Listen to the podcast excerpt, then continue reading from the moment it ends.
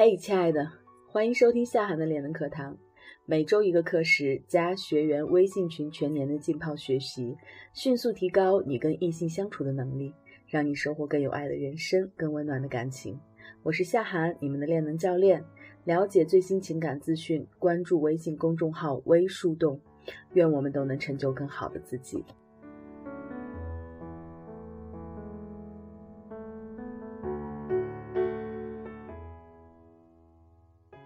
按照以往的惯例呢，我们每一节新课开始都要先对上一节课程内容做一个回顾。那么今天这节课的内容我准备的有点多哈，所以说这个回顾呢环节今天我们就不继续了，我们抓紧时间开始新的内容。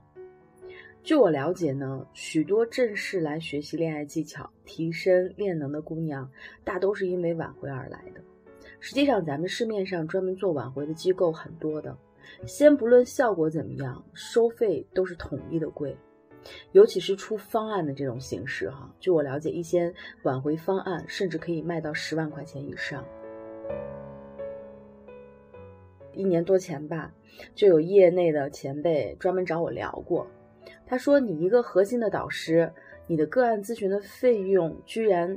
每个小时只要五百块钱，当时是这样的，每个小时五百块，怎么看都觉着你有点像来砸场子的。实际上，很多打着呃主导师的名字底下的咨询师的费用呢，都比我的个案咨询更多，而且以我的能力，完全可以贵很多。那么后来也会有很多人给我建议说，微树洞实在走得太慢了，现在的社会几乎人人都为情所苦，别的什么都不做，专门做挽回。一定是更适合市场的。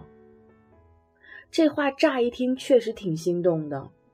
如果可以赚很多的钱，那么微树洞就可以做得更大，就可以做更多的事情。比方说，我们可以雇很多很多的小伙伴，全都加入到微树洞，对吧？最好把所有实力派的情感大咖都收到微树洞里头，然后在各个牛掰的公众号上打广告，在各个城市组织我们粉丝。会还有各地的巡讲，然后呢，把微树洞线上做到足够大的时候，咱们再租一个 big house，雇好多好多的人，一半的人来继续开发课程，另一半的人来做一个微树洞的 APP。对了，我们还要做线下活动，那么每周各种免费的男女聚会的 party，让你们学习了方法的姑娘可以有场所和资源练手，简直不要太完美了，对不对？哈 哈幸好这时候宝哥及时递给了我一个钟楼小奶糕，让我冷静了一下。宝哥对我说：“夏涵呀，我记得最初你要做微树洞的时候，曾经说过，你说呢？有人工作是为了有工作，有人是为了赚钱，有人是为了有事业，而呢，让每个姑娘都成功聊到靠谱的好男人，不将就不错失，被珍视被呵护。你说这是你的天职。”宝哥当时说的语重心长，所以好吧。我也非常的认同，我想我还是踏踏实实的做一个恋能教练更合适。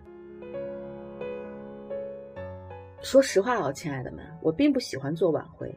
因为当我发现大多数急切挽回的姑娘，实际上她们在感情里面都有一颗急功近利的心的时候，我更不愿意去帮她挽回。你要知道，不在乎过程的做法呢，往往都是男女相处的大忌。在现实生活当中啊，这种临时抱佛脚的做法。应该是任何关系的大忌，这就好像哈，我们生病了找医生，然后头疼医头，脚疼医脚，这种结果只能是反复疼，反复医治。所以呢，任何事情提前防微杜渐，你去改变环境、改变习惯，比高超的善后更有价值。那么你还记得哈，以前课程里面我有讲过扁鹊的故事，还记得吗，宝宝们？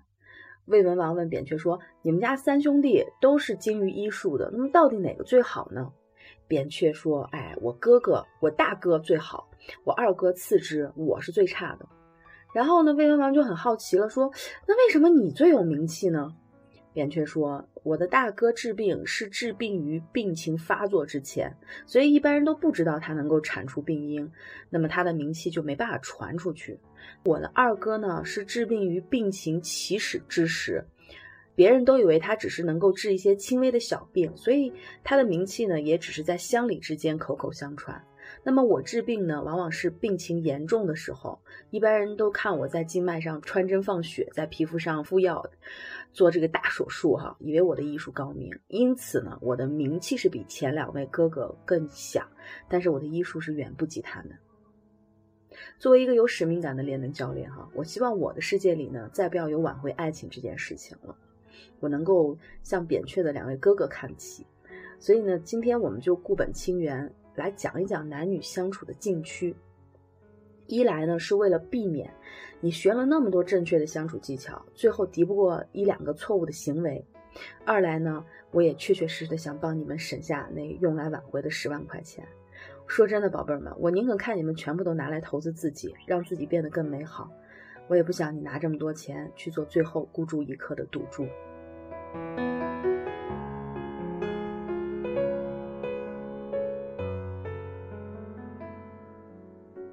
OK 了，美好的开始总是幸福的基础。咱们学了那么多高阶的撩汉大法，总不能眼睁睁的被一些低级错误给破坏了，对不对？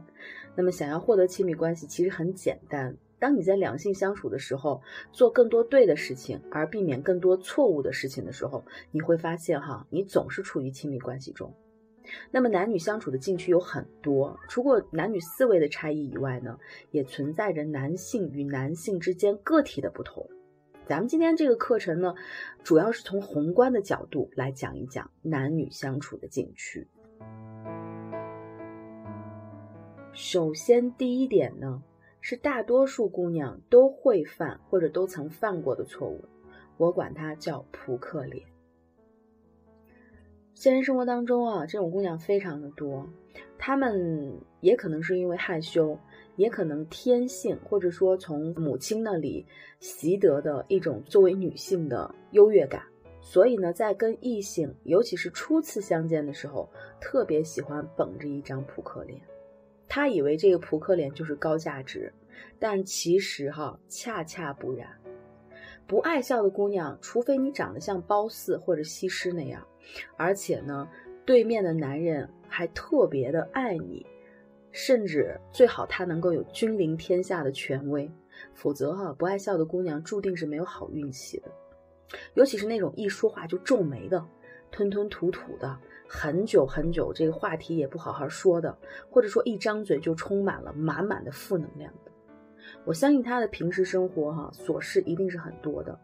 而且他也习惯把生活当中屁大点的事，硬是口头的演变成了一个灾难的预言，然后开始各种抱怨、指责和控诉，让听的人只想逃之夭夭。在两性相处的初期，我经常跟你们讲照镜子原则。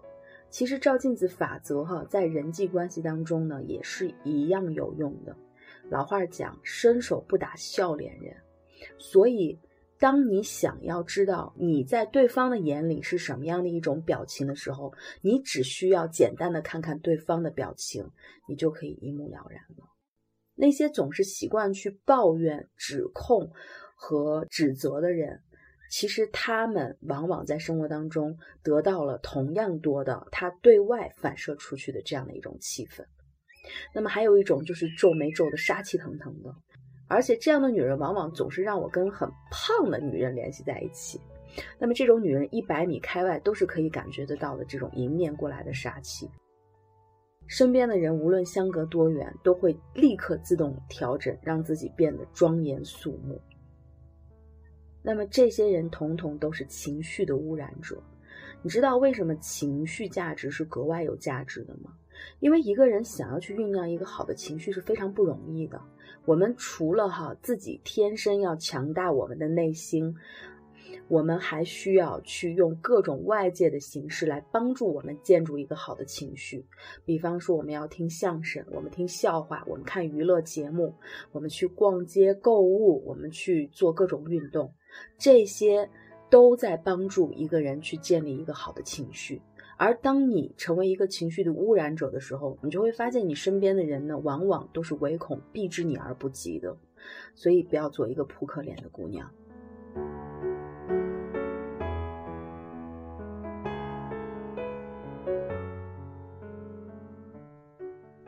正确的做法是什么呢？无论何时何地，学会去寻找优点。有一个很简单的做法啊，我可以在这里呢跟大家分享一下。那么我经常呢是把它作为当做作业去布置给跟我做个案咨询的学员的。你每天呢找出三件让你感恩的事情，但是这三件是不能重复的。无论是你感感恩阳光雨露，还是感恩哎今天上班的时候没有堵车，或者感恩曾经让你觉着一度对你很有敌意的人，同事在关键的时刻拉了你一把。无论怎么样，啊，把这三件感恩的事情呢拿出纸笔全部记录下来。每天记三件不重样的让你感恩的事情，用这种方式，你可以逐步培养起你去获取正能量的一种能力和习惯。这个时候，我再跟你讲，你不要吝惜你的笑容，不要吝惜你的赞美，不要吝惜你向这个世界去传递善意和接纳的微笑，才是真正有意义。不管怎么样哈，大家一定知道情绪是会传染的，对方的表情就是你的镜子。那么放到男女相处当中也是一样的。如果一个陌生的男人在一开始就预期到你不是一个好相处的对象，你觉着哈，你得长得多漂亮，他才有勇气给你们的关系一个长期的一个试用期。所以那些扑克脸的姑娘总是会遇到很多的坏男人，因为他们。没有想过要跟你长期相处，在短期关系当中，哈，这一点点的担待对他们来说是并不算什么的，就不是那么重要了，因为他本身就抱着推倒你就走的、就撤退的这样的一个短则的想法。我甚至有见过高 PU 的姑娘，最后得到了渣男朋友的报复，为了找补回在关系当中她过分被这个女生压榨的情绪价值，然后不惜反复的让这个女孩子。怀孕再堕胎，所以让自己不要成为一个情绪的污染者。恰恰相反，你如果可以成为一个情绪的净化者的话，我相信你身边的缘分哈，一定比现在多的多得多。更多干货，关注微信公众号“微树洞”微群红，你也可以查看专辑详情来加入到树洞的练能课堂。我是练能教练夏涵，感恩有你。